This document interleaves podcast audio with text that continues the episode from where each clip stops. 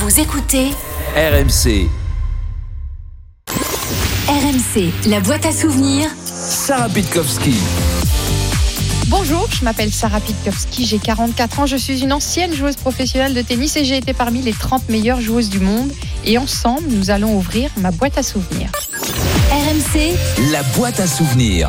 Bienvenue à tous, très heureux de vous retrouver pour un nouveau numéro de la boîte à souvenirs sur RMC, votre nouvelle émission durant les fêtes de Noël avec les membres de la Dream Team, de 20h à 21h. Aujourd'hui, Sarah Pitkowski est avec nous. Salut Sarah. Salut JC. Durant une heure, nous allons ouvrir ensemble ta boîte à souvenirs, se rappeler quelle championne tu as été, quelle femme tu es devenue à la radio, aussi les grands moments, les cicatrices, le milieu dans lequel tu as évolué, des surprises aussi à prévoir dans cette émission. Ton boulot est très simple. Face à toi, tu as une boîte, plusieurs papiers glissés à l'intérieur.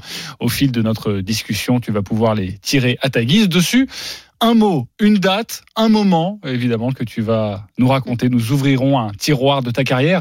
Comment tu te sens avant euh, le lancement de cette émission? Euh, un peu stressée, un peu stressée parce que parce qu'il y a forcément de l'émotion. Et puis euh, et puis est-ce que les souvenirs sont aussi frais que que je peux encore l'imaginer? Parce qu'avec les années, parfois. Est-ce que est-ce qu'on embellit certains souvenirs ou est-ce qu'on les accentue Je me demande.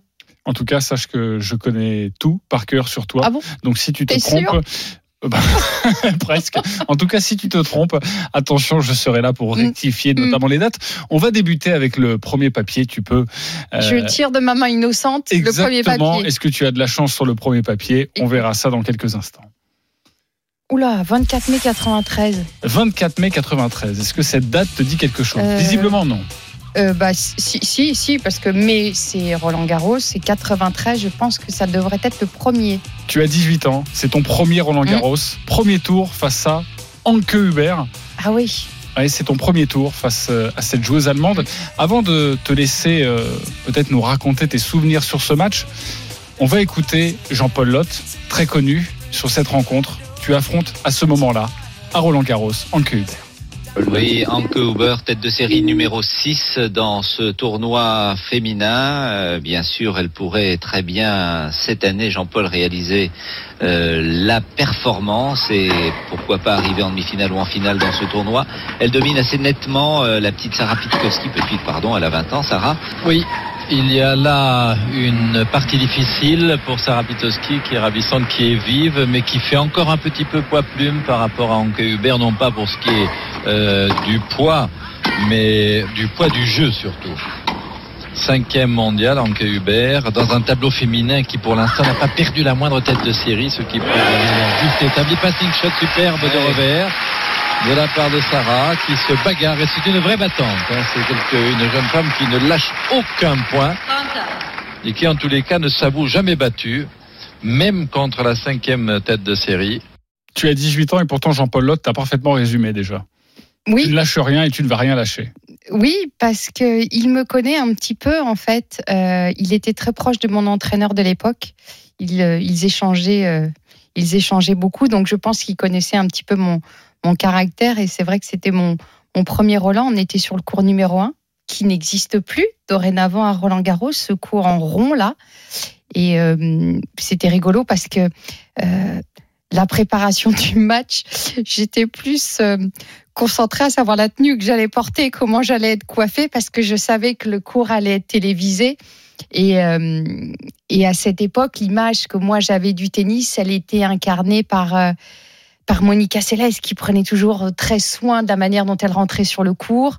Euh, J'ai le souvenir que j'étais allée au salon de coiffure avant pour me faire faire des, me faire euh, accrocher mes cheveux qui étaient longs à l'époque pour rentrer sur le cours parce que c'est comme quand on rentre dans une scène en fait sur sur sur scène.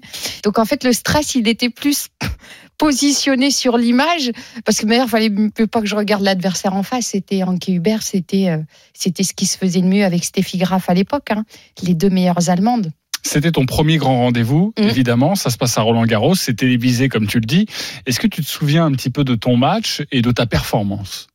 Euh, Tu perds en 2-7 et pour Oui, le coup, tu perds plutôt bien en 2-7 parce que c'est juste 7-6, 6-3. Oui, je, je me souvenais d'avoir fait un, un- un- match plutôt serré, mais je me bagarrais parce qu'en fait c'était ce que je savais le mieux faire en fait. Euh, donc je me bagarrais avec mes armes, euh, qui était pas pas grande, mais quand euh, Jean-Paul disait euh, poids plume, euh, ouais, je, je faisais 1m60, je devais faire, allez, si je faisais 50 kilos, pff, euh, en face, il y avait quand même un autre gabarit, quoi. C'était, euh, je pense que si elle me rendait 15 à 20 kilos, euh, pas loin, facile, et, euh, et, et Anke Hubert était une joueuse puissante, mais jusque-là, euh, depuis les dizaines d'années où je joue au tennis, j'avais souvent un déficit de puissance. Donc, il me restait à m'accrocher à ma raquette et, courir et de se dire qu'à force d'acharnement, on pouvait renverser des, des situations. Ton premier grand rendez-vous, c'est celui-ci. Ton premier grand rendez-vous médiatique également, car après, tu vas euh, rencontrer Monsieur Nelson Montfort. On va écouter ta petite interview de, de l'époque après cette rencontre. Oui, Pierre, et juste à la sortie de ce cours euh, 1 où Sarah vient donc de terminer son match. Alors, euh, Sarah, on voit votre, euh, allez, ce petit visage un peu triste, mais qui est éclairé d'un sourire qui a quelques regrets. Vous nous le disiez à l'instant, hors antenne. Oui, disons que j'ai quelques regrets. Je, j'aurais voulu faire beaucoup mieux et, et, euh, et gagner plus de jeux. J'ai même, c'est pareil, je pensais, j'aurais voulu une victoire, mais bon, je crois que c'est Anke Hubert et qu'il aurait fallu que je joue beaucoup mieux pour la battre aujourd'hui. On va tout de même être content et fier du côté de Lille. C'est sûr, oui, disons que j'ai fait un bon Roland Garros et, euh, j'espère que ça va m'aider pour la suite. Merci beaucoup, Sarah Pitkowski. Tu as envie de lui dire quoi à cette euh, petite fille qui répond euh, à Nelson Montfort Ah bah elle vient du Nord. Hein. On voit dans, mes, dans, dans, dans les mots que j'utilise, il y a le petit mot que qui était à chaque fin de phrase. Et euh, on voit que j'avais encore, euh, j'avais encore des, des, des, consonances euh, de, de bah, bah, des gens du Nord qui parlent. quoi. Et, et c'est voilà ce cette déception, elle arrivait souvent parce que parce que j'étais prise toujours par les émotions à la fin du match. Voilà, c'était devant la caméra, donc forcément, je dis que j'aurais voulu faire mieux, mais euh, mais oui, j'étais, euh, je pense que j'étais impressionnée et en même temps, euh, je pense que j'avais quand même quelques quelques espoirs qui ont été quand même un peu vite douchés, même si le score était serré. Je me souviens que j'étais toujours euh, j'étais toujours prise à la gorge parce que ça jouait vite, quoi, plus vite que ce que j'avais l'habitude de jouer en rythme. Donc, euh, donc je suis vite montée dans les tours sur le plan cardiaque et, et quand on est, euh, on est dépassé par la vitesse de jeu, le cerveau réfléchit moins vite. Donc en fait, on réagit plus que qu'on agit. 24 mai 1993, une première date forte. Je te propose de tirer là, un je- nouveau papier Oui. euh, pour euh, évidemment continuer cette boîte à souvenirs. Je- On, on- on donne les marques. Oui, c'est mieux parce qu'on n'est pas télévisé, c'est à la radio. C'est du euh, Guronzan. Guronzan. Je, je crois. Tu sais quoi? Je me demande si c'est pas sur les listes dopage ça. D'accord. Ouais. Tu veux qu'on le retire? Tu veux Non non non, c'est bon parce que ça l'était pas à l'époque, j'en suis sûre. Alors, euh, pourquoi le papier Guronzan? Je remets dans son contexte. Mmh. Quart de finale de la Coupe Davis Fed 1998. Cup. Fed Cup. Belgique-France, Ouais. évidemment, Fed Cup. Et là, avant d'en venir au Guronzan, parce qu'évidemment, il faut amorcer Mhm. pour arriver à cette histoire, Yannick Noah t'appelle. Oui. Et il t'appelle pour euh, participer, non pas juste pour être dans l'équipe, mais pour être bien plus que ça. Euh, donc, euh, qu'est-ce que je suis sélectionnée en, en, en- en Fed Cup euh, parce que je crois que Marie Pierce à l'époque décline la, la sélection. On était nombreuses. Hein. Je crois qu'à l'époque, euh, je me demande si on n'est peut-être pas une dizaine de Françaises dans le top 50. Donc, euh, autant dire que les places étaient chères. Et donc, on appelle mon entraîneur pour me dire que j'étais sélectionnée. Donc, je me retrouve au stage, Tu te retrouves au, au au stage. de préparation. de préparation, mais Ah oui. évidemment l'histoire ne s'arrête pas là parce que tu es tranquillement dans ta chambre à l'hôtel et là Yannick Noah, le capitaine de l'époque de la Fed Cup, Mm, mm. t'appelle. Oui, je je sais plus si on est le mercredi ou le jeudi, mercredi soir ou jeudi soir. Euh, et il, m'appelle dans ma chambre et il me dit voilà, je t'attends. euh, on est à Gand, en Belgique. Il me dit je t'attends au bar de, l'hôtel. Et donc moi je dis oh là là, j'ai dû faire un truc qui qui allait pas. Je me demandais ce qui se passait. Donc euh, je m'assieds au, bar à côté de lui. Il me dit voilà, tu vas jouer. Et je lui réponds bah, je vais jouer à quoi? Bah, Il me dit tu vas jouer en simple. Et là, je lui réponds non, c'était pas prévu. Euh, dans mon esprit, je, suis toujours très. hum, J'aime les hiérarchies. Enfin, j'aime la, hiér- la hiérarchie me, me rassure. C'est-à-dire qu'il y a une numéro 1, il y a une numéro 2. Moi, j'étais sparring partner. Voilà. J'étais la numéro 4 de l'équipe. J'étais pas censée jouer en simple. J'étais là pour venir euh, euh, faire les matchs d'entraînement face aux filles, faire partie de l'équipe, les encourager, mais c'était pas prévu que je joue le simple. Et je lui dis, écoute, non, je, non, c'est pas prévu. Je, voilà. Et je remonte dans ma chambre. Et là, il me, il me rappelle et il me dit, non, non, mais je plaisante pas. Tu vas jouer en simple. Et là, ça a été la panique à bord parce que c'était pas dans mon esprit très pragmatique, c'était pas prévu. Alors ce n'était pas prévu et, pourtant toute la semaine il choisit de te sélectionner Yannick Noah parce que euh, parce bah, que tu es très forte. Bah parce que en fait comme j'ai rien à perdre, j'ai dû battre toutes les filles à l'entraînement en faisant des sets d'entraînement. Tu vois le truc où quand tu as la pression, tu es un peu stressé, finalement tu joues pas ton meilleur tennis et puis celle qui est là, tu vois la sparring partner, c'est arrivé à plein d'autres avant et après cette histoire. Tu es tellement libéré que finalement bah tu joues ton meilleur tennis à l'entraînement et il y en a un Yannick, sa stratégie, c'est ça. C'est, il a toujours, toujours choisi la forme du moment. Donc, bah, ça rentrait dans la case, quoi. Voilà. Tu es donc euh, très stressé, mais pas uniquement la semaine, également le jour mm. du match, car tu attends forcément dans le vestiaire. Et là, on va écouter euh, Nathalie Tosia, qui faisait partie de l'aventure avec toi. Il y a des surprises dans cette émission et Nathalie Tosia va nous résumer un petit peu dans quel état tu étais euh, pour jouer ton premier match de Fed Cup, quart de finale, avec Yannick Noah sur la chaise. Elle était un peu atypique, Sarah, quand même. Autant en dehors du cours, c'était une fille super, gentille, agréable. Dès qu'elle rentrait sur le cours et qu'il fallait jouer en match, c'était une peine, quoi. Bah déjà, moi, à l'entraînement, elle m'avait collé un 6-0, 6-0. Et ensuite, euh, elle avait, euh, donc, elle avait fait son premier match. alors, je me rappelle plus trop du score où on en était. Mais donc, euh, elle avait Yannick à côté d'elle. Et, je me rappelle, elle nous demandait beaucoup de glace, tout le temps de la glace. Elle se mettait de la glace partout. Alors on disait, mais qu'est-ce qu'elle a Elle a chaud, elle a chaud, elle était toute rouge. Euh. Elle demandait de la glace et elle se mettait de la glace sous ses aisselles. Et puis, même, à un moment donné, elle a mis de la glace entre ses cuisses. Alors là, on était, là, on était, mais, mort de rire, quoi. Quand c'est Yannick là devant, avec la glace sous les aisselles et entre les cuisses, on se dit, c'est pas possible, quoi. Tu m'avais caché ça, Sarah. Oui, mais maintenant qu'elle le dit, oui, c'est vrai, c'est vrai. J'étais tellement. Euh, ouais, le stress. Était tellement important que que je, ouais, que que, le, le, cœur battait à la chamade à longueur de temps et je n'arrivais pas, à, j'arrivais pas à faire redescendre. Donc je demandais des sacs de glace, mais je me souviens très bien, il me regardait avec des yeux, dire mais elle est complètement cintrée. C'est vrai, effectivement, je, je, me souviens de ces poches de glace que je demande et c'était le moyen de d'essayer de faire redescendre un peu la température corporelle. Le thème est Venons-en maintenant au Guronzan, l'avant-match, où tu es euh, totalement. Euh, non pas hystérique, mais où tu es prête à jouer. Oui, un peu surexcitée, oui. Raconte-nous.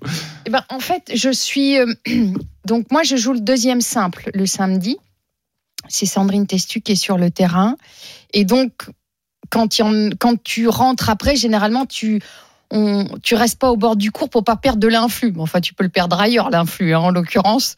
Euh, et donc, euh, j'avais demandé au docteur Montalvan à l'époque en me disant, voilà, je, voilà, j'ai besoin d'un remontant. Donc, il m'avait préparé une bouteille et m'avait mis euh, de la vitamine C et du guronzan. Et donc, j'avais bu mon litre d'eau. et donc, en fait, j'étais surexcitée. Enfin, j'attendais que ça. Donc en fait, pour essayer de faire passer euh, un peu cet énervement, je passais mon temps donc à boire mon lit d'eau et à sauter à la corde dans, dans le vestiaire en attendant de rentrer sur le cours. J'ai joué mon match et en rentrant après, bah, c'était toujours pas passé les effets du guronzan. donc c'était difficile de redescendre. Mais voilà, c'était mon produit, euh, allez, mon produit dopant de l'époque. Je dis ça parce qu'il y a beaucoup de caféine dans le guronzan et et c'était aussi psychologique parce que j'en prenais systématiquement un avant de rentrer sur mon match, comme si j'avais peur de m'endormir sur mes lauriers, tu vois. Et euh, c'était un peu ma. On, est, on, est quand même un peu euh, superstitieux et donc on reproduit toujours la même chose. Et, euh, et donc je l'ai fait et je l'ai demandé aux médecins aussi de l'équipe de France avant de rentrer sur le cours. Autre papier dans la boîte à souvenirs avec toi, Sarah Pitkowski. ah oui, Niki Kelaidis. Niki Kelaidis, c'est qui? Ça a été euh, un des entraîneurs les plus marquants euh, que j'ai pu avoir, en tout cas celui qui m'a fait confiance. Quand on parlait tout à l'heure de passer de junior à senior, c'est celui qui, euh, qui a, malgré les réticences d'autres entraîneurs qui voyaient des limites à mon tennis, des limites à mon physique, qui lui a, a, a vu a décelé que je pouvais effectivement euh, avoir une carrière et donc il m'a fait confiance et il m'a euh, sélectionné. J'étais à l'INSEP et il m'a emmené euh, à Roland Garros, qui est le centre national d'entraînement, qui représente un peu le, le, passage vers les seniors. Parce qu'il faut bien dire que forcément tu as commencé extrêmement jeune euh, mmh. ta carrière, tu as été vite repéré, à 16 ans tu es parti à l'INSEP, mmh. tu as quitté ta famille euh, du Nord, ça a été très compliqué pour toi et, et à l'INSEP ça a été très très dur, ça a été un moment où, euh, tu le dis toi-même, euh, ta croissance s'est arrêtée tellement c'était difficile de, mmh. de, rester là à l'INSEP euh, pour, pour faire ton métier. Oui, parce que je sortais d'un cocon familial euh, euh, très protégé et, euh, arrivé à l'INSEP dans euh, mélangé avec plein de sportifs de toutes disciplines, c'est assez excitant, mais c'est aussi assez il y a une forme de pression et, moi, je connaissais pas, sauf la pression que je me mets sur moi-même, mais cet environnement, je le connaissais pas. Et j'étais à 16 ans, moi, j'étais juste en phase de croissance parce que j'avais un retard de croissance, donc euh, tout était surveillé à la maison. Euh, j'étais suivie par les médecins. Et là, je me retrouve dans le grand bain avec euh, avec des basketteurs, des volleyeurs, des nageurs, des, des, gymnastes, et, et, je me retrouve pro projetée dans un monde que je ne connaissais pas et et, j'étais un peu, un peu impressionnée. Effectivement, tout s'est arrêté à ce moment-là. Et, et, effectivement, euh, ça commençait à devenir un déficit un peu problématique au tennis. Quoi. Et donc, deux ans plus tard, un an et demi plus tard, à l'INSEP, on se demande, on se dit qu'on va peut-être te renvoyer chez toi, mm. peut-être ne pas pousser l'expérience trop loin. Et mm. c'est là que Niki Kalaidis entre en scène. Ouais. Il veut te récupérer. On va l'écouter, car nous l'avons joint, Niki Kalaidis. Euh, tendez bien l'oreille, parce que... Il y a un léger accent. Il y a un léger, léger accent, accent, exactement, mais vous allez comprendre l'idée générale. Pourquoi il se dit, Sarah, il y a quelque chose à faire avec elle? Je me rappelle, c'était pendant le mois d'août, on faisait un entraînement avec les autres filles à Roland Garros. Et puis, il y avait cette petite jeune, là, Roukine, qui regardait les entraînements.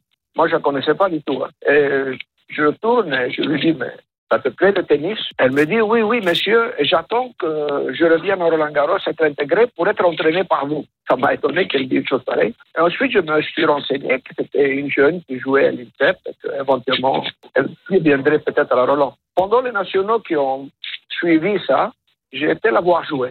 Et là, je vis les qualités, elle se battait, elle l'abandonnait jamais. Et puis, elle avait un jeu que je voyais qui pouvait évoluer de manière très intéressante. Et puis, elle, euh, elle avait un bon physique sur le terrain, une présence. Elle courait partout, elle n'était rien. Donc je me suis dit que voilà, une possible, euh, une excellente joueuse. J'ai été trouver le DTN de l'époque, ce François Joffé. Euh, on parlait des possibles joueuses à sélectionner. Et puis bon voilà, moi je dis écoute, moi je, je veux jouer ici qui jouait, Sarah Pitowski, je dis, et vraiment elle me plaît beaucoup, je dis. Alors il a, il a, il a rigolé. Et il me dit écoute, euh, s'il y a de la place dans ton groupe, ben avec plaisir, tu fais, tu fais comme tu veux. Moi, je voyais les possibilités qu'elle avait, mais je voyais aussi les problèmes dans sa manière de jouer, que ce soit technique ou tactique, qu'il y avait, mais je voyais ce qu'elle pouvait faire. Il voyait le potentiel, mais il y avait beaucoup de choses à changer. Et ah notamment revoir tout ton tennis. Il t'a fait changer ton, ton, tennis quand même. En fait, euh, j'avais un tennis qui, qui ne me permettait pas de, de, de, de, de prendre la balle plus tôt. Euh, voilà, de pouvoir jouer face à des joueuses plus puissantes. Donc, il fallait trouver un moyen de, de contrer cette puissance que moi, j'avais pas, ce déficit. Et il m'a fait euh, rechanger toute ma technique. Donc, j'ai 17 ans euh, et on a, on a, on a détricoté tout le tennis. Et, et je, je, je, fais rarement confiance aux, aux entraîneurs. ah, ah, vraiment. On, on le verra plus tard, voilà. ne t'inquiète pas. Je fais rarement confiance aux entraîneurs et euh, il a dû trouver les mots pour m'expliquer de manière concrète, pragmatique, compréhensible que si je continuais à frapper la balle de cette manière-là, avec cette technique, j'allais arriver à un moment où j'allais bloquer. Il a dû trouver les mots, ce qui fait que j'ai accepté de baisser les armes et de me dire on détricote tout, donc le service, le coup droit, le revers, le jeu de jambes, le service, la volée, tout. On a tout, tout remis à plat, comme euh, voilà, comme au début. Et il y avait une phrase, il me disait, il faisait ma petite Sarah avec son accent. tu frappes la balle comme si c'était une tomate. Donc il fallait que je centre ma balle, il fallait pas que je frappe pour trouver parce que si je frappais trop fort, la tomate elle allait exploser. Donc il me dit regarde la balle, c'est comme une tomate. Il me disait toujours avec son accent. Il est d'origine grecque et, euh, et au-delà de ça, il m'a appris le tennis, mais il m'a appris on, on, on, communiquait en utilisant les, les philosophes énormément euh, et, il avait su capter mon attention avec ça. J'aimais réfléchir sur la vie et donc il me faisait lire, euh, il me faisait lire euh, Platon par exemple, il me faisait lire Descartes et j'adorais. Je me souviens encore de ces voilà de, ces phrases qui me permettaient de m'accrocher à quelque chose et qui était notre langage à nous deux. Restez bien avec nous, la boîte à souvenirs, ça continue dans quelques instants avec Sarah Pitkowski. À tout de suite sur RMC. RMC 20h21h. La boîte à souvenirs. De retour dans la boîte à souvenirs avec Sarah Pitkowski. Sarah, tu peux tirer un nouveau papier, on continue. Une semaine. Une semaine. Alors là, je ne sais pas de quoi il retourne. Je suis venu te dire. Une semaine pour tout oublier. Une semaine Ah, pour oui. passer l'éponge. On est en, en août 2001 et Oui. tu prends la décision d'arrêter ta carrière. Mm. Une décision que tu prends à 26 ans. 26 ans d'arrêter ta carrière. Ça peut paraître tôt, mais quand on a fait euh, bah voilà, 16 ans, 10 ans, euh, 10 ans de, de voyage, euh, 10 ans de, de haut niveau, bah pour moi c'était déjà, je sais pas, c'était peut-être multiplié par deux, deux et demi, c'était déjà énorme. Enfin, j'étais épuisée, fatiguée émotionnellement de ce de ce circuit. Voilà. Et donc euh, et donc c'est maintenant je me le dis, je dis oui c'est quand même vachement tôt, mais à l'époque c'était comme une sorte de délivrance dire ça y est, je vais pouvoir passer à autre chose. Donc, euh, tu vas pouvoir passer à autre chose. Euh, c'est vrai que, pour donner un exemple de la Dream Team, Denis Charvet a eu beaucoup de mal à son Mm. après-carrière, à oublier le joueur qu'il a été, à tuer même le joueur qu'il a été. Et pourtant, toi, ça s'est extrêmement bien passé. Ça s'est passé en une semaine. À partir du moment où tu as dit j'arrête, c'était terminé. On met la housse dans la raquette. Tu t'en souviens de ça? Oui, je m'en souviens très bien. Euh, parce que en fait, à la différence, c'est que le tennis, cette carrière de tennis, était un moyen de, de, survivre. Véritablement, le mot est pas trop fort. C'était une, je, survivais sur le circuit. C'était une souffrance. Et donc, à partir du moment où je me dis que j'arrête, je passe de survie à vivre et non pas l'inverse en fait. Euh, beaucoup de sportifs ont vécu et à partir du moment où ils arrêtent le sport de haut niveau, cette forme d'admiration qu'on peut avoir des sportifs, ils survivent. Et moi, en fait, le mécanisme mental est totalement inversé.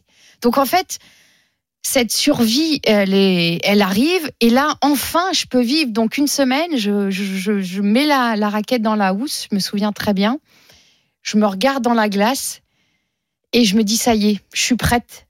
Mais en fait, c'était, je suis prête à vivre, enfin vivre. Donc en fait, c'est pour ça que euh, ça a été une forme de, ouais, de, de alors c'est pas évident, hein, mais mais euh, mais en tout cas, moi, ça a été, ça a été une forme de, ça y est, je vais pouvoir respirer, je vais pouvoir vivre. Donc c'est pour ça que ça s'est Enfin, disons que le, la fameuse petite mort, moi, ça a été la, la petite vie, en fait, tu vois. L'inverse, même si le psychologue qui me suivait à l'époque me disait, faites attention, Sarah. Non, elle me disait, fais attention, Sarah, il faut bien écrire la dernière page de son livre. Prends le temps de l'écrire, parce que c'est la dernière page et il faut être capable de enfin, bien la refermer pour ouvrir une autre page. Et, en fait, euh, moi, j'avais tellement hâte d'ouvrir la deuxième. Peut-être que même la première, elle n'a jamais été ouverte. Donc, en fait, ça s'est bien passé parce que euh, ma vie de sportive, elle était peut-être différente que d'autres. En tout cas, mon chemin, mon chemin de vie était différent. Parce que ton rapport au tennis euh, est très compliqué à comprendre. Oui. On verra ça dans quelques instants dans un autre papier de la boîte à souvenirs.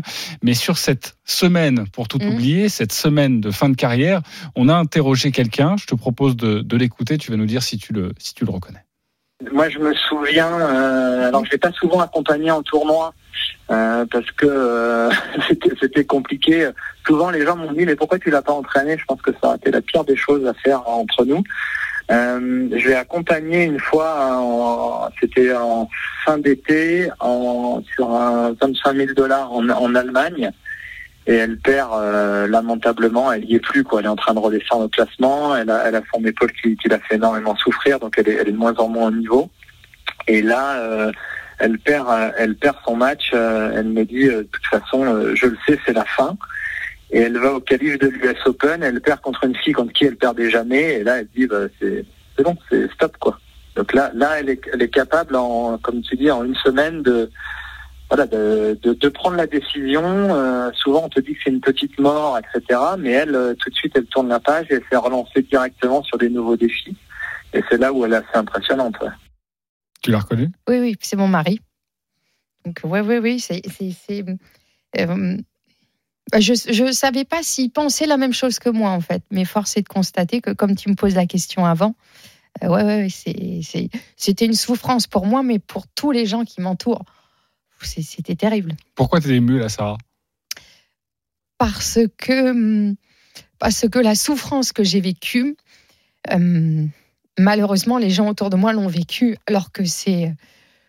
c'est- c'est, hum, de vivre une, de faire du haut niveau, c'est extraordinaire. On vit des expériences fantastiques, on voyage, les émotions, c'est des émotions qu'on ne vit pas dans, dans la vie quotidienne. Et en fait, malheureusement, à travers ma carrière, ils n'ont pas vécu ces choses agréables. Ils ont forcément vécu la souffrance de, de voir soit Olivier, donc mon conjoint, ou soit mes parents, de se dire mais, mais pourquoi faire du haut niveau si c'est pour souffrir en fait? Donc euh, le sport, c'est aussi un partage. Quand on gagne, quand on perd, on a besoin de le partager avec les gens. Encore plus quand c'est un sport individuel. Quand c'est un sport d'équipe, euh, c'est génial. Faire la victoire, on la vit ensemble. La défaite, on essaie de revenir ensemble. Mais un sport individuel, tu le vis avec quoi? Avec ton entourage, ceux qui t'accompagnent dans ta carrière? Et en fait, je n'ai pas su leur faire profiter des. ce n'était que des, des accumulations de souffrance. Donc, euh, donc voilà. C'est D'avoir arrêté si jeune, à 26 ans, est-ce que tu as regretté d'avoir mis euh, cette raquette dans la housse euh, si vite, quelque part? Et est-ce que euh, à 28 ans, 29 ans, 30 ans, tu n'as pas eu l'envie de, de repartir et de faire un comeback? Si, c'est venu. Hein. Alors au début, j'étais très contente.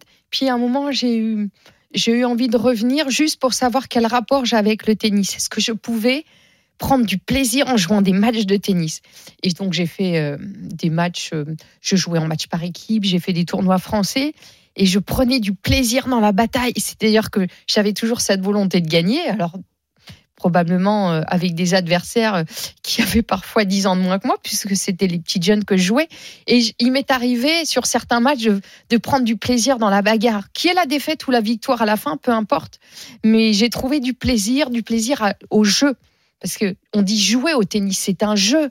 Et moi, j'ai jamais trouvé, je l'ai jamais abordé comme un jeu. C'est-à-dire que c'est comme une partie d'échecs. C'est-à-dire qu'essayer de, essayer de se jouer de l'adversaire. Et, et j'ai, allez, l'espace de 2-3 ans de manière sporadique avec des matchs, j'ai touché ce qu'était le jeu du tennis que malheureusement je n'ai pas apprivoisé pendant mes 10 ans de carrière professionnelle.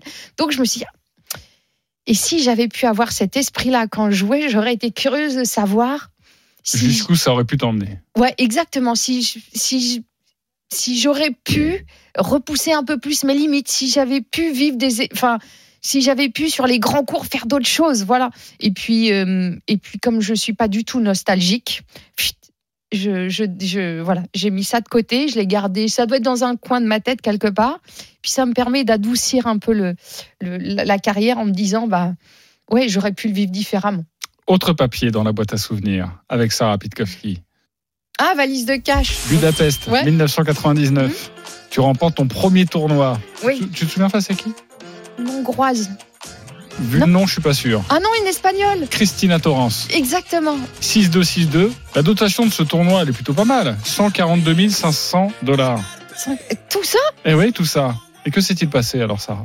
Donc en fait, on me donne euh, donc dans la petite cahute en bois, je viens chercher mon prize money, on me donne pas un chèque, en fait, on me donne du cash et on me le donne dans une dans un sac parce que donc j'avais les liasses de 100 dollars euh, enroulés de du papier et donc euh, ça, ça fait ah oui quand même 140 000 dollars, ils sont passés où ceux-là? Enfin, Je me renseigne. Et, euh, et donc oui, je me retrouve avec le cash, sauf qu'on est de tournoi en tournoi. Et donc j'arrive avec mon entraîneur à Roissy. Mes parents de Lille viennent nous rejoindre euh, à l'aéroport où on passe une nuit avant de, de prendre le vol le lendemain et je leur donne le cash. J'avais cette, euh, j'étais, j'avais le, le- le petit sac sur mes genoux pendant tout le vol, je gardais ça comme un précieux trésor, ce qu'il était d'ailleurs. hein. C'était un trésor. C'est la première fois que tu te baladais avec autant de cash. C'est la première fois que je me baladais. Mais, et la dernière fois, d'ailleurs, je me balade pas avec autant de cash. euh, Je blanchis pas de l'argent, a priori. Mais euh, donc, ils sont venus chercher ce- cette, cette somme en cash. Et c'était mon premier gros chèque. Mais en cash, c'était impressionnant. Voilà. Autre papier dans la boîte à souvenirs. Ouh là là. Avec Sarah Pitkowski. Je te déteste. Je te déteste. Qu'est-ce que c'est que ça? Bah, c'est à toi de me le dire. C'est ton émission, c'est ta boîte Bah à oui, mais alors là, je ne sais pas. Si tu me sors des phrases, comment tu veux que je sache Moi, je te déteste? Euh, Qu'est-ce que tu as pu détester? bah, le tennis. Ah, bah oui, mais euh, je te rappelle que tu as été joueuse de tennis professionnelle quand même. oui, oui, je déteste. Je, je n'aimais pas le tennis. D'où ça vient cette euh, et c'est vrai que parmi les papiers euh, précédents, on a pu Mm. déjà deviner une détestation, mais d'où te vient cette détestation du tennis? Ah, c'était pas tant le tennis que je détestais, c'était la solitude que procurait ce sport, en fait. Voilà. Euh, c'était euh, la solitude et en fait cette saloperie de défaite que tu vis pff, toutes les semaines. Car Et- quand t'es pas euh, parmi les 10 meilleurs mondiaux, tu perds forcément toutes les semaines. Bah, tu perds toutes les semaines. Et, et alors, quand tu te construis chez les jeunes, bah, on- je l'ai dit, j'étais championne de France, euh, championne d'Europe junior, individuelle par équipe. Donc là, tu l'as fini. C'est toi qui la tiens, la coupe, à la fin de la semaine. Mais quand tu bascules sur le circuit professionnel, tu peux être un excellent joueur, tu peux être top 30 mondial, tu peux être top 20 mondial en perdant toutes les semaines, quoi. Et donc, en fait, ce, ce côté, cette défaite, plus la digestion de cette défaite, tu es tout seul. Ça, elle ne dépend que toi, cette saloperie de défaite, en fait. Tu es tout seul, tu la partages avec personne. Et, ça, c'était c'était c'était insurmont- enfin, insurmontable. C'était une souffrance que j'arrivais pas, parce que je ne faisais pas la différence entre j'ai perdu, j'ai perdu un match de tennis et Sarah a perdu en fait. C'était tout mon être qui avait perdu. J'avais pas juste perdu un match de tennis. J'arrivais pas à dissocier les deux. Donc en fait, j'étais nulle d'avoir perdu. Donc euh, c'est lourd quoi. En plus, tu disputes ton premier Roland Garros, on en a parlé en 1993. Mm. Euh, ton premier succès, on en parlera, arrive en 97. Pendant 4 ans, pendant 4 ans, c'est Mm. une souffrance. Le Ouais. tennis. Absolument. C'est une souffrance et nous avons retrouvé une de tes copines, Émilie Lois, qui va nous, qui va nous en parler. Et, et évidemment, après, j'ai quelques questions parce que tu as développé une, euh, voilà, un certain caractère et une, des spécificités qui te sont propres. Et forcément, c'est, c'est assez étrange d'entendre ça. On écoute d'abord Émilie Lois. Quand elle perdait, ça prenait des proportions euh, énormes. Moi, j'ai un souvenir qui est assez, euh, qui est mémorable. C'était au tournoi de Miami, on partageait la chambre. Et je suis rentrée en milieu d'après-midi euh, dans la chambre. Et là, c'était le noir complet. Elle s'était tout fermé, pas une lumière, rien. Blottie euh, dans son lit, euh, complètement, euh, complètement dingue, quoi, d'avoir perdu. Donc elle avait, c'est vrai, elle a un rapport à la défaite, au match, à la compétition qui, qui m'a toujours marqué parce que le sentiment qu'elle se faisait du, du mal toute seule, quoi. C'était assez perturbant parce que c'est vrai que c'est prenant forcément la compétition, le tennis. Gagner, c'est génial. Perdre, c'est toujours, euh, c'est toujours difficile. Mais c'est vrai que ça prenait des proportions qui étaient, enfin, pour moi, qui me paraissaient euh, démesurées. Et à tel point que je me posais la question vraiment comment elle, parce que quand elle vivait les victoires, euh, il n'y avait pas non plus d'euphorie, quoi. Euh, comme si elle trouvait ça normal alors qu'on peut pas gagner tous les matchs. Après, elle avait, elle a eu un super niveau en tennis, mais pas non plus un niveau euh, de top 5 mondial qui peut se permettre en fait de de jamais accepter euh, la défaite. Donc c'était assez, euh, voilà, c'est un, un rapport à la compétition assez étonnant. Et à mon avis, c'est pas non plus un hasard le- sur le fait qu'elle ait arrêté relativement tôt parce que ça prenait tellement de place. Euh, nerveusement, ça devait être tellement, euh, tellement prenant, usant que son arrêt euh, assez jeune est, est toutefois assez logique. Même la victoire n'était pas forcément euh, magnifique, incroyable. Tu ne montais pas dans les tours parce que tu avais gagné. Non, en revanche, c'est- quand c'était normal. En revanche, normal. quand tu perdais, c'était très compliqué. Ah ouais. Tu as développé une sorte euh, d'automutilation. On entend en tout cas cette chambre dans le noir, mais tu, pendant ta carrière, tu as fait d'autres choses aussi, euh, car tu, tu supportais pas de perdre. Oui, oui, c'est c'est ce que je disais tout à l'heure. Il n'y avait pas de différence entre la défaite, parce que meilleur que soi en face, et j'ai perdu. C'est-à-dire que mon entité entière est mauvaise, j'ai perdu, j'ai pas le droit d'exister en fait. J'ai pas le droit de vivre, j'ai perdu. Et, je n'arrivais pas à faire la différence entre les deux. Donc, il y avait cette forme de, de, oui, de honte, en fait, de honte de la défaite. Et je, euh, je me souvenais, enfin, ces souvenirs-là s'effacent, en fait. J'ai dû les effacer complètement parce que je me souvenais plus qu'on ait partagé avec Émilie au tournoi de Miami les, euh, la chambre, mais euh, ça, ça, ça, ça se voyait quand je partageais la chambre avec une joueuse, mais quand j'étais toute seule, c'était pareil. Et puis, et puis je, je, je, me mutilais le visage et je ne mangeais pas aussi. C'est-à-dire comme si euh, euh, j'avais pas le droit de, de vivre tout simplement parce qu'il y avait cette défaite qui était presque honteuse. Donc on comprend que ça, 10 ans de carrière à vivre comme ça, euh, ça vaut, euh, je sais pas, ouais, ça vaut deux, deux- ça vaut 20 ans, 30 ans de carrière, quoi. Euh, émotionnellement, psychiquement, enfin, c'est c'est épuisant. Tu as deux enfants, dont Oui. l'aîné s'appelle Hugo. Oui. Euh, il a envie de devenir golfeur professionnel. Mhm. Euh, il est comme toi? Il est un peu comme moi. Il Bon. est un peu comme moi. On va écouter ton mari, Oh là là. justement, sur le parallèle entre Hugo, ton fils aîné, et, et toi, Sarah Pitkowski, joueuse professionnelle. Moi, je les appelle un peu, c'est des extrémistes en fait. C'est-à-dire que euh, l'image que je donne, Sarah était un peu comme ça quand elle jouait, et Hugo, mon fils, euh, est, là-dedans. C'est-à-dire que au golf, euh, tu le poses à 8 heures du matin et tu le reprends à 22 heures et il peut être toujours sur le même exercice. Donc, ils ont cette capacité à, voilà, jamais, à jamais rien lâcher, avec par contre des hauts et des bas au niveau des émotions. C'est-à-dire, bah, de 8h à 22h, il va passer par tous les états, euh, euphorique, catastrophique, euh, nerveux. euh, voilà, c'est le yo-yo émotionnel sans arrêt. Et en fait, euh, ils en deviennent un peu euh, épuisants pour euh, pour les gens qui sont à côté, parce que parce qu'au bout d'un moment, tu sais tu sais plus comment gérer. Mais en même temps, ce que me dit Sarah tout le temps, elle me dit, t'inquiète pas, il va retrouver des ressources par lui-même. Donc finalement, elle fonctionne un peu comme ça. Quand tu la vois très très bas, tu te dis bon bah là, elle va jamais se relever. Et puis euh, elle a son process à elle qui fait que bah le lendemain ça va mieux et elle repart. Donc c'est assez euh, et Hugo est exactement là-dedans. Mécanismes mentaux euh, assez. un peu autodestructeurs. Euh, mais il a le, même mécanisme quand il finit une compétition de golf. Son père essaie de lui expliquer techniquement ce qu'il a marqué et il répond non mais je suis nul. Non mais je suis nul, c'est nul. Et je dis toujours laisse-le. De toute manière là, il parle sous le coup de l'émotion. Donc en fait c'est euh, c'est euh, c'est les émotions qui prennent le dessus sur le sur, sur l'intellect. Et puis après, quand ça redescend, quand l'émotion est redescendue, on peut avoir une analyse, une analyse intellectuelle. Tu peux lui parler, toi? Toi qui connais et qui comprends ce mécanisme? Non, mais je sais quand lui parler. C'est-à-dire que je sais qu'il faut lui fiche la paix. Et ça sert à rien, en fait, à chaud. Et puis après, il faut laisser passer. Et puis après, on est capable d'entendre les choses qui ont été bien faites, les choses qui ont été mal faites, les, euh, les, les, les- les choses auxquelles il faut progresser, les choses sur lesquelles il faut retravailler. Là, on est capable de parler comme un, un être humain. Avant, c'est comme un bébé. Mon entraîneur de l'époque, euh, Niki Kelaidi, c'est comme ça qui m'a attiré. Il dit, on a tous un bébé au fond du ventre. Et le bébé, par définition, il a des réactions de bébé. Et s'il prend le dessus sur notre, euh, euh, sur notre intellect, sur notre pragmatisme, eh ben on peut plus fonctionner. Donc il me disait toujours, essaie de calmer ton bébé, dis-lui des choses gentilles à ton bébé pour qu'il évite de pleurer et qu'il prenne le dessus. Et, j'ai dit les mêmes choses, j'ai dit les mêmes choses à mon fils. Donc euh, on parle un peu la même langue. Après, euh, comme je lui dis, il faut qu'il en fasse une force. C'est-à-dire que moi, je- j'en avais pas conscience de ce mécanisme-là. J'en ai pris conscience après.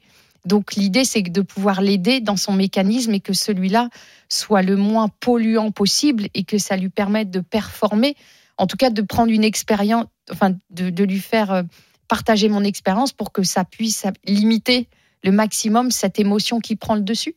Autre papier dans la boîte à souvenirs avec Sarah Pitkowski. Ah, oui. Pardon Arnaud.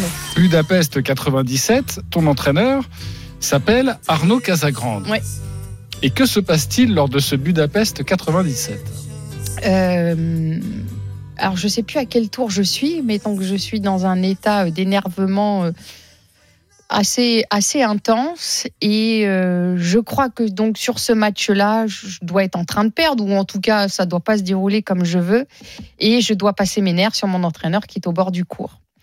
Euh, donc euh, je dois lui dire que ce qu'il me dit c'est complètement nul, qu'il comprend rien. Euh, je reste poli hein, parce que j'ai dû en dire des choses. Et je pense que je finis par gagner ce match-là. Je crois bien, mais comme il arrive qu'au bout d'un moment, quand je passe mes nerfs sur les entraîneurs, au bout d'un moment, ils partent de la tribune parce que ça sert à rien. Ils m'apportent rien et puis ils sont pas des punching balls dans l'absolu. Donc, donc il est parti. Et puis je sors du match que je pense avoir gagné. Je prends la navette pour rentrer à l'hôtel et, euh, et je, je- j'essaie de l'appeler dans sa chambre. Et là, la réception me dit Bah non, monsieur Casagrande, il a fait le check-out. Il a pris son avion, il est rentré à Paris directement. Je crois que je l'avais tellement excédé que euh, bah, qu'il a jeté l'éponge. Mais je crois pas qu'on ait arrêté de travailler après ce tournoi-là. Non, mais on va quand même écouter Arnaud Casagrande Voilà. sur cette histoire. Sarah, Sarah avait euh, donc on- elle est en train de jouer. Je crois qu'elle est en quart de finale ou en demi-finale, je, ne me souviens plus. Euh, elle joue contre euh, Julie Allard et elle mène, je crois, un 7, 6-1 et, et 5-1, enfin assez assez facilement. Et elle perd un jeu, elle perd un deuxième jeu, un troisième, et puis ça devient un petit peu plus tendu. Enfin bon, normal. Euh, les, les, les, émotions sont, sont un petit peu euh, à fleur de peau et, euh, et, et Sarah, de temps en temps, avait euh, des, des, des, des sauts d'humeur. Et, euh, et donc, elle commence à me, à me regarder. Donc, je, je- lui dis une chose qu'il qu'il faut surtout pas dire.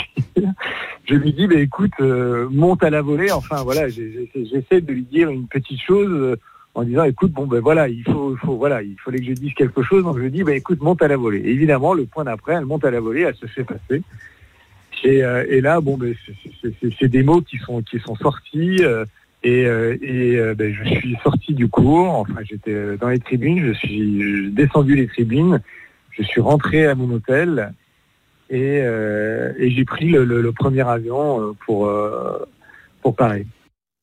Difficile hein, parfois euh, d'entraîner Sarah Ah, Pitkowski. hein. c'est terrible, c'est terrible. C'était, euh, mais euh, c'est pas une excuse, mais on comprend en fait, la- comme c'était un état de souffrance et de frustration tel qu'en fait, euh, je cherchais à, à- je, je cherchais une réponse autour de moi et pour peu qu'elle soit pas juste comme il faut, tu vois le truc. Le truc, euh, monte au filet, je fais passer, mais c'était la même chose. Il m'aurait dit, euh, joue sur son verre et je me serais fait, euh, je me, voilà, j'aurais perdu les trois prochains points en jouant là-dessus. Ça aurait été la même chose, quoi. Déjà, il est culotté de dire monter au filet. Je montais jamais au filet, donc déjà c'était pas super malin. hein. c'est quand même pas super malin. C'est vrai que c'est un conseil pourri. Je suis Non, mais c'est un conseil. Me connaissant, on- c'est déjà un conseil très pourri. Voilà, la boîte à souvenirs, c'est terminé, mais dans quelques instants, nous allons sortir de la boîte. À tout de suite sur RMC. RMC, la boîte à souvenirs. La sortie de boîte. Tu vas devoir répondre à des questions de, proches qui ont tenu à te poser certaines questions, à toi d'y répondre, de juste dire un mot ou de compléter. On va débuter avec Émilie Lois, qui a quelque chose à te demander. Est-ce que tu es aussi chiante dans ta vie euh, maintenant que euh, lorsque tu étais euh, sur le circuit? Alors, Tu peux lui régler son compte à Émilie. hein. ouais, non, mais on est On très l'embrasse, copines, hein, on donc, euh, euh, je suis aussi exigeante, ouais. Aussi exigeante et intransigeante, malheureusement. Et c'est encore une fois les proches qui, qui, euh, qui, en, voilà, qui en, en pâtissent. Mais, mais je m'améliore en vieillissant. Voilà, je m'améliore en vieillissant. Un auditeur RMC euh, a aussi eu envie de te poser une question. Il s'appelle Yoni. On l'écoute. Salut Sarah. Alors je me posais une question. On connaissait ta hargne sur le terrain à l'époque, c'était vraiment ton trait de caractère, parfois même ta nervosité que tu pouvais laisser ressentir. Et quand on lit tes interviews d'après-carrière, on a l'impression de lire vraiment un poids que tu portais pendant cette carrière avec un certain nombre de sacrifices. Donc je me pose une question, est-ce que tu as réellement apprécié cette vie en tant que joueuse à sa juste valeur? Euh, bah non, malheureusement non. Je n'ai pas apprécié à sa juste valeur euh, les, euh, les matchs joués sur les grands cours, les, les, les jouer les meilleurs mondiales. Euh, je, je les ai, je les ai, je les ai un peu subis plutôt que je les ai vécus et appréciés. Et c'est c'est vraiment dommage en fait. C'est vraiment dommage. Une dernière question, celle de ton mari, Mm. Olivier Malcor, également euh, coach de tennis. C'est à lui. Connaissant ton, ton caractère, Sarah, aujourd'hui, euh, de quoi es-tu la plus fière? Voilà, tu as, 44 ans. Euh, de quoi es-tu le plus fier euh, dans ta vie euh, de femme, surtout, plutôt que de joueuse ou... Mais dans ta vie personnelle, dans ta vie de femme, de quoi es-tu le plus fier? D'apprécier enfin et de, de choisir le de choisir ce que je fais aujourd'hui c'est-à-dire que de faire de la radio ou de faire d'événementiel c'est c'est les métiers que j'aime faire donc en fait j'ai joué au tennis qui était un métier que j'aimais pas trop faire.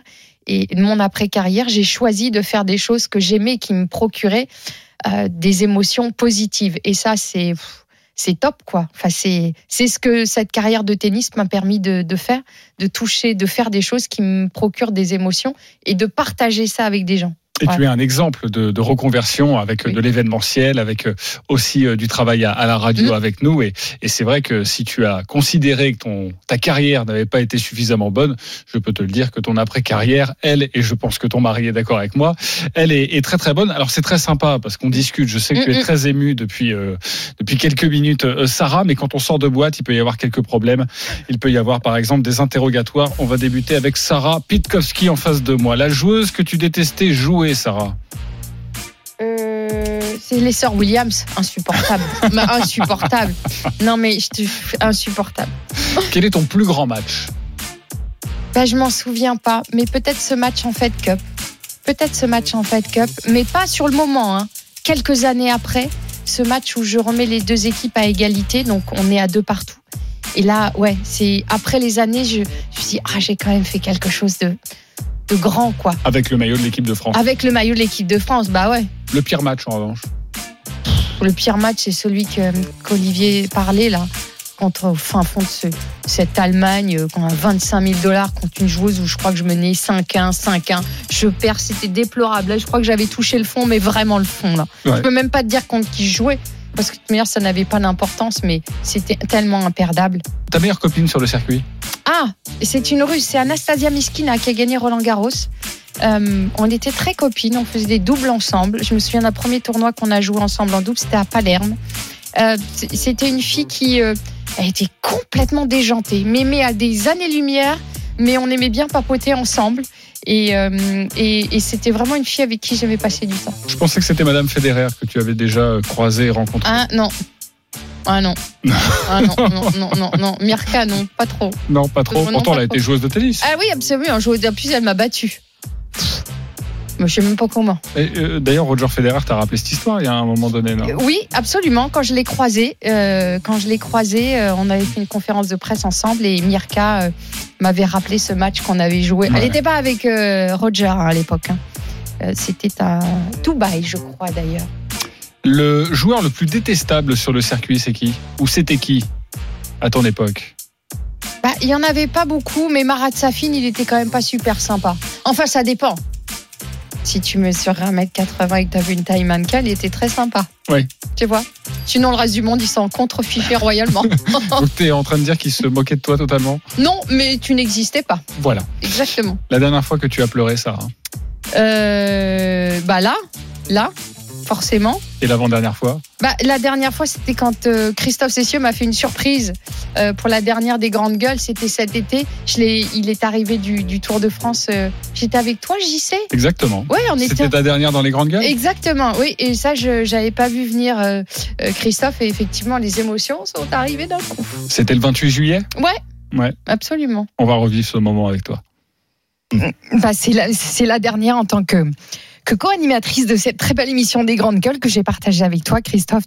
Tu m'as fait une petite place, j'ai essayé de la prendre, on s'est fait, on s'est partagé des moments extraordinaires. Mais c'est important de, bah, de te remercier, Christophe, de, de remercier les, les super subs avec qui j'ai partagé ce, ce micro, Jean-Christophe Drouet, avec qui nous avons passé deux étés. Euh, J'embrasse Louis Amar, qui était aussi à mes côtés. Il y a eu Jean-François Morel, il y a eu Arnaud Souk, qui était sur la moto pendant tout le Tour de France. Et puis, un grand, grand, grand merci à Pierre Amiche qui était dans mon oreillette. Merci à vous de, m'avoir écouté. J'avais passé deux ans et demi formidables. Et puis, c'est pas terminé. Il reste encore beaucoup de sport sur AMC et surtout beaucoup de tennis. Tu as fermé le chapitre des grandes gueules du sport, mais il y a d'autres livres qui sont en train de s'écrire. Oui, absolument. Toujours à l'antenne. Et puis, tu es toujours là. Pierre, il est toujours dans mon oreillette, en fait.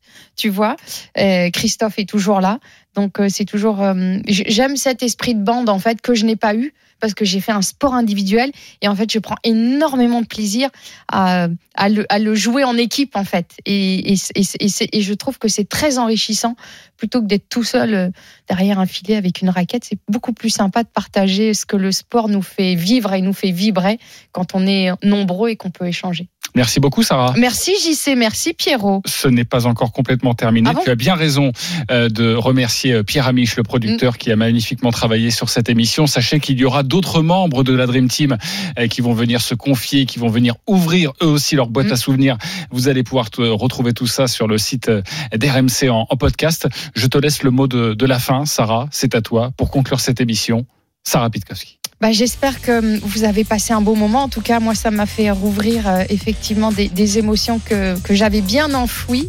Mais je suis toujours très très heureuse d'être euh, autour d'un micro pour pouvoir euh, euh, parler de sport parce qu'il y a vraiment que le sport qui nous apporte des émotions et, euh, et le fait de pouvoir le partager, quelque sport que ce soit, euh, au micro avec, euh, avec toute la bande d'RMC et tous ceux qui nous écoutent, c'est un véritable plaisir tous les jours. RMC, La boîte à souvenirs.